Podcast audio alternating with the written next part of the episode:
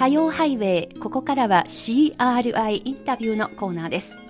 今回は中国と日本の同年代が北京で歴史と平和について語るというシリーズでお送りいたします。ゲストは明治学院大学国際平和研究所研究員、そして2020年の秋から上海交通大学人文学院副研究員、石田隆二さんです。石田さんは大学院生だった2000年頃から研究仲間だった中国人の留学生と共に新中国から帰国した元先般に聞き取り調査を行い、その後この分野で20年近く調査研究を続けてこられました。今回のこの取材は先月8月の初めに北京で行ったものです。夏に行った取材でしたので、当初のタイトルは2021年の夏、北京で歴史と平和について語るということで取材させてもらいました。オンエアのタイミングがちょっとずれてしまいまして、ちょっと季節外れのテーマになってしまったことをお許しください。まずは今回はそのシリーズ取材の1回目をお聞きください。中国人と日本人の同年代が過去についてどう見ているのかお聞きください。支払いインタビュー。今回は2021年の夏、北京からですね、戦争と平和について考えるということをテーマに、えー、こちらの方にお話を伺います。明治学院大学国際平和研究所研究員で、えー、そして上海交通大学人文学院副研究員の石田隆二さんです。本当に石田さんよろしくお願いいたします。よろしくお願いいたします。石田さんはどちらのご出身でしょうか、えーと、生まれは大阪になりますね。はい。はい、え最近中国を拠点に活動していらっしゃるということを伺っておりますが、あの、年齢的には実は私とそんなに変わらないということ、ねね、同じく70年代生まれですね。はい、70年代、はい、初めの方です。はい、ええあの、私も小さい時に実は日本に関しましては、父親、あるいは祖父母からももう本当に昔のことを時間がある時にいろいろ思い出話とか聞かされていますが、うん、石田さんも年齢的にはご両親の世代だとか祖父母の世代、やっぱり中国と何らかの形で関わりがあったのでしょうか？えー、そうですね。あのー、祖母からよく戦争の時代の話というのは、えー、ほとんど毎日のようにと言ってもいいぐらいですね。子供の頃、祖母に育てられてたような、自分の両親が共働きでしたので、ああ、私も一緒ですね。学校から帰ってきたらおばあちゃんのところに行くっていう、そういう生活でしたので、はい、で祖母が戦争時代の話を毎日のようにしてくれてたんですが、まあ、あの祖父は戦争には行ったんですが、中国ではなかったので、中国の話っていうのは特にはなかったんですけれども、だから、そう戦争の時の話は聞きましたけど中国との接点っていう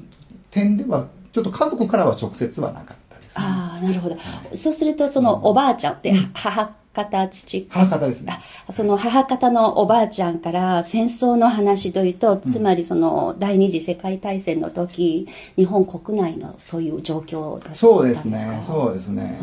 まあ兵隊さんの印象っていうんですか、えー、兵隊さんが非常にそのなんよく言えば凛々しくというか、こう、敬礼したりとかっていうような、そういう、まあ、兵隊さんの雰囲気がおばあさん、祖母の印象には強かったみたいで、兵隊っていうのはこうだったんだっていうのをよく聞きましたね。あとはやっぱり大阪でも空襲があったので、空襲の時の経験っていうのはやっぱ聞きましたね。空襲で爆弾が降ってきて逃げる時は大変だったということと、あとはやっぱ食料がなかったっていう話は、ほとんど同じ話を毎日毎日聞かされましたね。それを聞いて育った それを聞いて、はい、僕、小学校の前半ぐらいまではそんな生活をしてましたね。はい、どういう気持ちでそれを聞いてたんですか？どういう気持ち？やっぱり自分の時代とは全然違う時代だったので、あ、そうだったんだなっていう。まあ自分の時代はそういう危険とか心配とかはなかったので、あ昔は大変だったんだなっていう形で、まあ人事といえば人事ですし、自分の経験してない時代の話を聞くのは、まあ、興味、興味、興味、興味があるというか、まあ、面白いという思いもあって、前聞いた話だなとは思ってましたけど、まあ、毎回はそうなんだっていうふうに聞いてましたね。はあ、でもやっぱりどちらかと言いますと戦争って本当に一般の人々に大変なことだという、うん、まあ、おばあちゃんもある意味その戦争の被害者でもそうとも言えますね。あったんですね、うんうん、いやそれとよく似ている経験に私の祖母も父方母方両方ともやっぱり過去の戦争について中国の安徽省のあの本当にど田舎の方ですけれどもやっぱりその日本軍が攻められて、そして中国語ではパオファンと言うんですが、山奥の方に逃げて、で、その時に母方の祖母が、まだ幼い弟を亡くして、それで自分の母親がもう目が見えないぐらいに泣いていたと。そういう話を聞いたりとかで、父方の祖母は空襲が日本軍の空襲にあって、で、私の父がその時に生まれたばっかりで、多分数ヶ月だった時に、その、赤ちゃんを抱っこして、その田舎のあぜ道を逃げ惑っていたと。で、その戻った後に、隣の家の若いお母さんが逃げ遅れていたので、かまどに爆弾が落ちて、それで本人も死んだとか、そういう話が随分あの聞かされていたので、私も石田さんも不思議なことにお互いにやっぱり祖父母から聞いた話は被害者だったと。そうですね。そういう体験だったんですけれども、まあ、その辺の深いことについては後ほどお話を伺いますけれども、はい、それで石田さんはその後学者になってずっとその日本軍による中国侵略のその歴史についての研究をされるようになったんですけれども、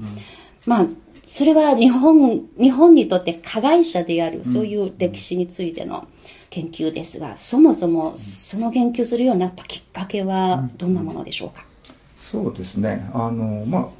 最初から侵略戦争の研究をやってたわけではなくて、はい。えっ、ー、と、自分が大学生ぐらいの時に、ちょうど、その、今、日本で歴史修正主義って言われてるような、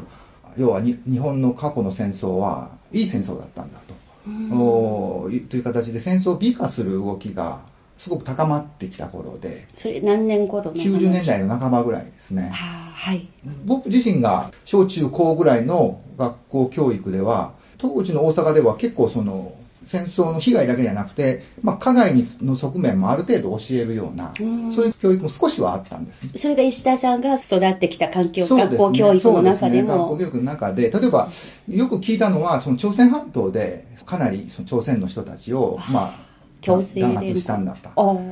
えー、というようなことは、あの、やっぱりあの、大阪ってその朝鮮の人が多いところなので、はい、そういうことも多分あったんだろうと思うんですけれども、そういう形で、その、まあ、被害の話だけではなくて、日本がかなりひどいことをしたんだって話も聞いてたことは聞いてたので、えー、で、大学生になってそういう歴史修正主義、戦争を美化するような話が出てきたときに、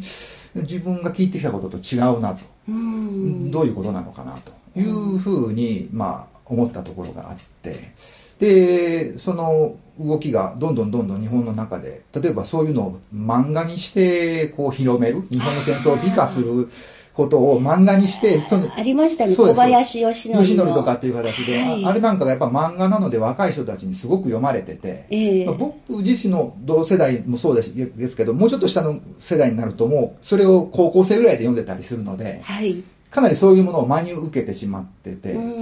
で、とにかく中国や朝鮮半島の人たちの方がなんか変なことを言ってるっていうような、そういうことを思ってる人たちがだんだん増えてきてる状況が出てきて、で、一方でその、僕自身が学部生の頃っていうのは、ちょうど中国からの留学生が普及に増えてきた。時期だったんですね。それまで。その1990年代の前半前半前半に、えー、ほとんど毎年のようにどんどんどんどん中国からの留学生が増えるっていうような、ちょうどそういう時期にあったまあ、中国も改革開放で海外留学がブームだった時期ですからね。そうですね。あの留学条件が多分整ってきてしやすくなってきた時期だったと思うんですよね。えーえー、で、大学、学部生の時も大学院生の時も、その周りに留学生の人たちが、まあ、いたりして、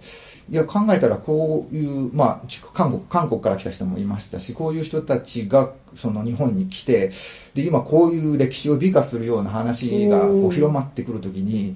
これちょっと、なんかやっぱり、どう感じるんだろうかと。やっぱりちょっと、ちょっとおかしなことだよねっていうふうに、まあ思うようになって、ただ僕自身その時はまだ中国のこととかを研究してたっていうよりは、あの、当時インドの独立運動の研究をしてまして、いろんな関係が悪い状態、紛争とか戦争とかっていうのを、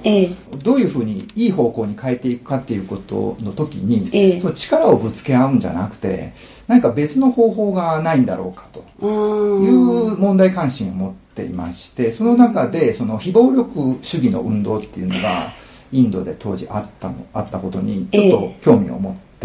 それで実際ちょっとインドに資料調査にも行ったりして、ええ研究をしてたんですね。はいそれはそれで面白かったんですけど、やはりその、周りを見ると、自分の足元を見ると、そういう歴史をも巡ってど、ちょっとおかしな動きが増えてきてるなっていうこともあったり、周りにその中国からの留学生が来たりしてる中で、やっぱりその外国のことをやってはいけないなと。自分の国のことが今問題になってるから、やっぱり自分の国のことをテーマに研究しなきゃいけないなと思うようになってたんです。ああ、それは大学の学部生のそれはね、もう大学に入ってからです。ああ、大学院。に入ってからね。えー、で、その時にでもなかなか自分の国のことで考える題材が見つからなくて、うん、うん、できれば日本を足場にした研究をしたいなと思ってる時に、ちょうど大学院で知り合った中国からの留学生の人の中で、ええ、これから日本人の先般に話を聞きに行くっていうふうなことをたまたま聞いて。ああ、生き証人の方ですね。そうです、そうです。その時まだ、まだお元気だった方でね。ええ、で、その人も別にその戦犯としての経験を聞きに行くんじゃなくて、まあその人自身の戦争体験を聞きに行くっていう話だったんですけれども、え、でどういう人だったかっていうのをちょっと、ちょっと何気なく聞いてたら、その人が戦犯になった後に、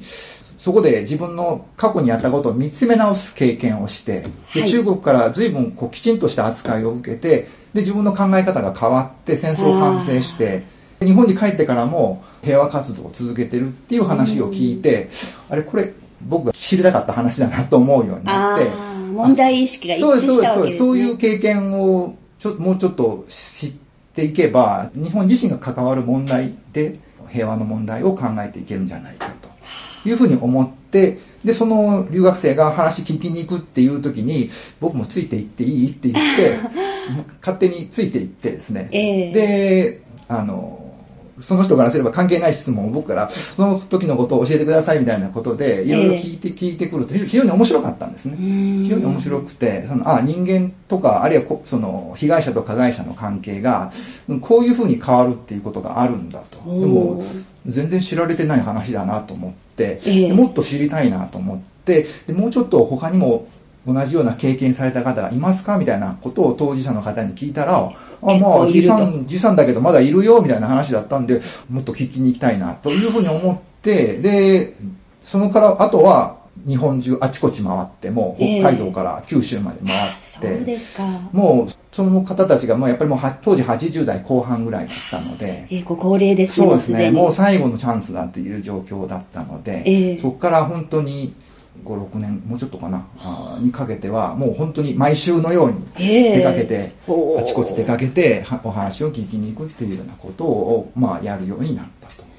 それが今の石田さんの研究者としての石田さんのもう今の形を作ったようなそう、ね,、いう実践活動でもあったんですね。すね。今お話の中に出てきたその、まあ、あの日本が戦争に負けた後にも中国に滞在してそしてあの武順戦犯管理所それがその中のあの一番有名な戦犯管理所の一つですが私も数年前にあの取材であの訪問させていただきまして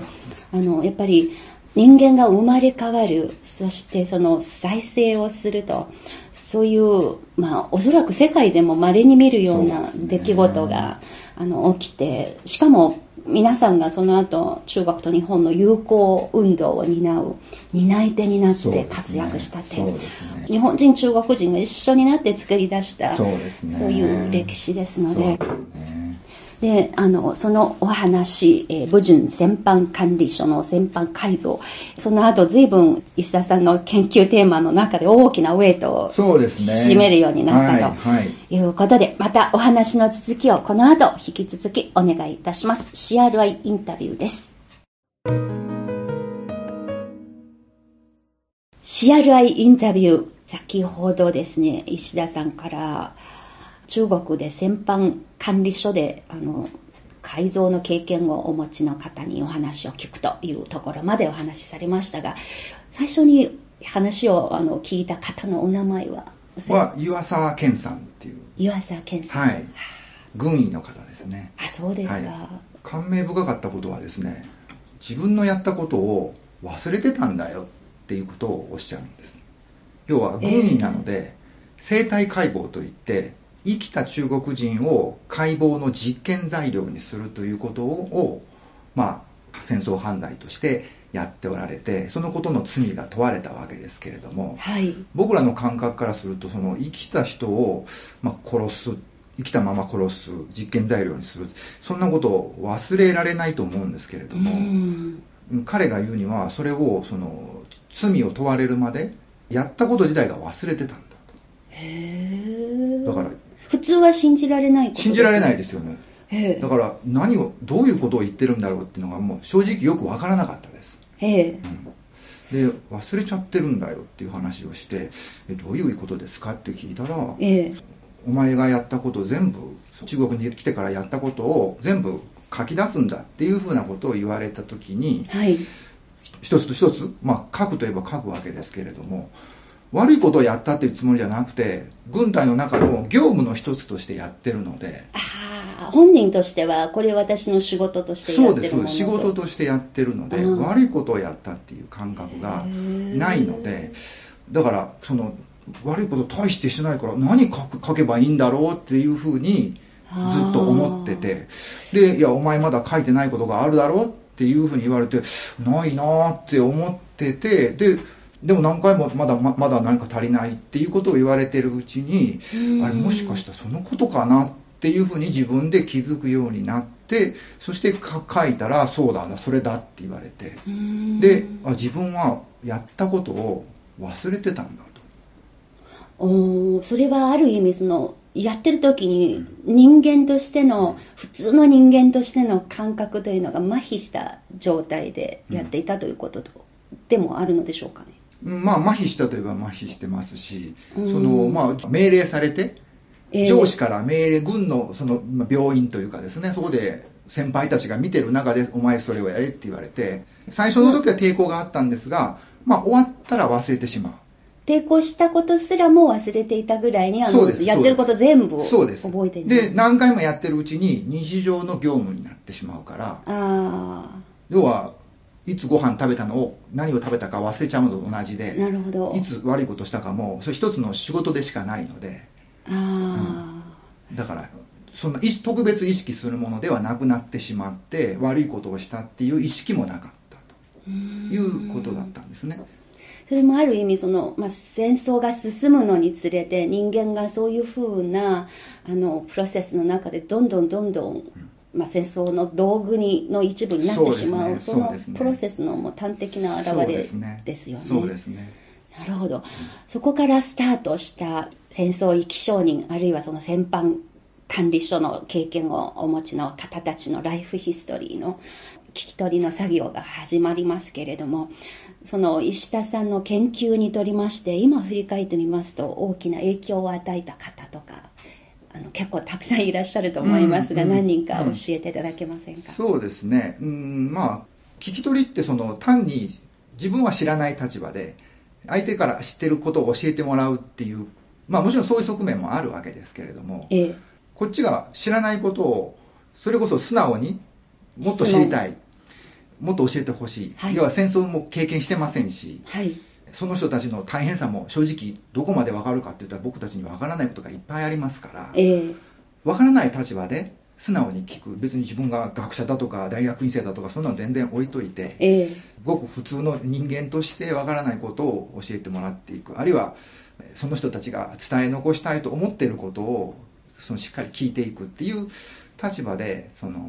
話を聞いている中で、はい、やっぱりあの話しながら話す体験者の方自身が自分でもこんなこと初めて話すねとか、えー、自分でも今話して気づいたよとかそういうことを言われることがあるんですね。あそうですか、えー、でそれって僕たちにもやっぱりそういう話こそ僕たちにもやっぱ学ぶことが多くて、えー、僕自身のその戦争観とかあるいは常識とかっていうものも変わっていくっていうんですかね。うん、あの日本社会ってこういうものだよとか、戦争ってこういうものだよっていう常識みたいなものがこう変わっていくような、僕自身が何か考えを全面的に変えられていくような、そういう経験をさせられるようなインタビューっていうことをした時には、やっててよかったなっていうふうに思わせてもらえる場面っていうのがあって、えー、で、何人かやっぱりそういう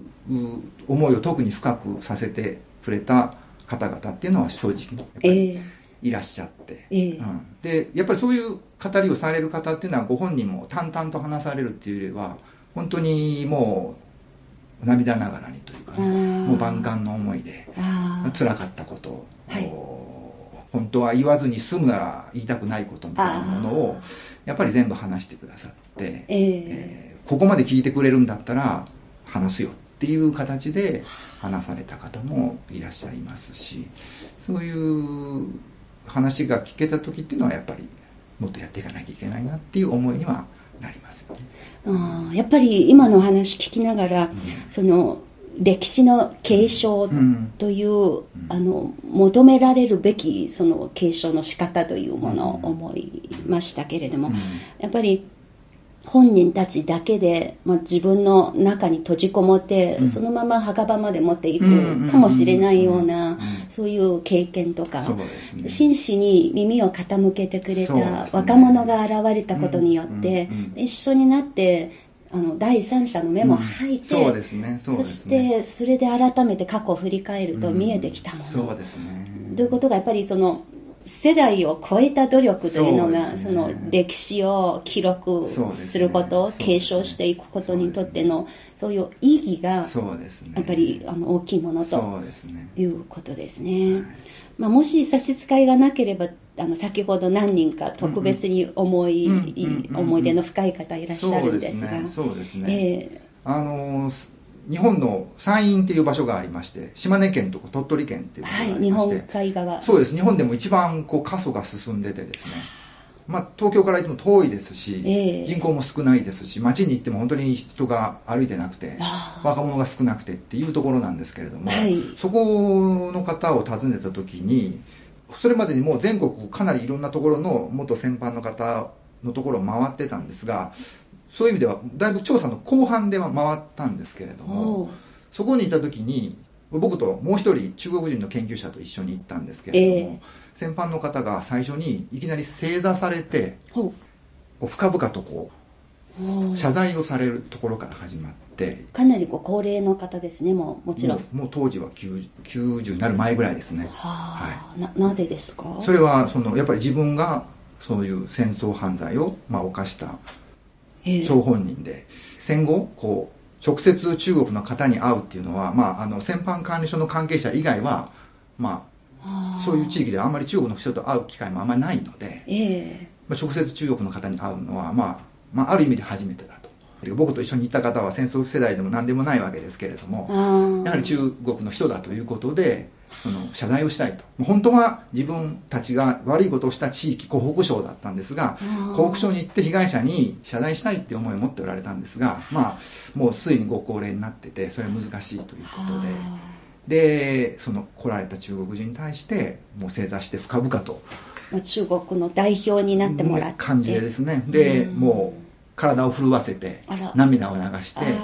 謝罪されると。そこからスタートされるっていう方がその南波さんっていう方とそれからもう一人同じ島根県に四方さんっていう方がいらっしゃってその方二人とも別にそういうふうにしようって決められたわけではないと思いますけれどもそれからまた別の機会に上田さんっていう方もやっぱり同じように謝罪をするっていうところから始められてでその方々にとってその要は反省とか謝罪っていうのが過去のものではないんだなと。先般管理所で60何年前に50年何年前60何年前に反省したから、えー、もういいだろうっていうことじゃなくて今も現在進行形でその反省し続けている、えー、過去のことではなくてそっていうそういう態度をこう身をもって見せてくださってでその日本社会の中で何が足りないのか何が問題なのかっていうのをもうこういきなりこう見せてくださるっていうかあやはり自分の過ちに向き合うっていうことは、まあ、これほど深いことなんだなっていうかこれほど大変なことなんだなっていうかもう60何年も前の話ですし、もう80、90代近いおじいさんですから、もういいんじゃないかというふうに思っても不思議ではないような状況と言えるかもしれないんですけれども、えー、その人たちにとっては、今も被害者の人たちの声が聞こえるっていうふうにおっしゃってて。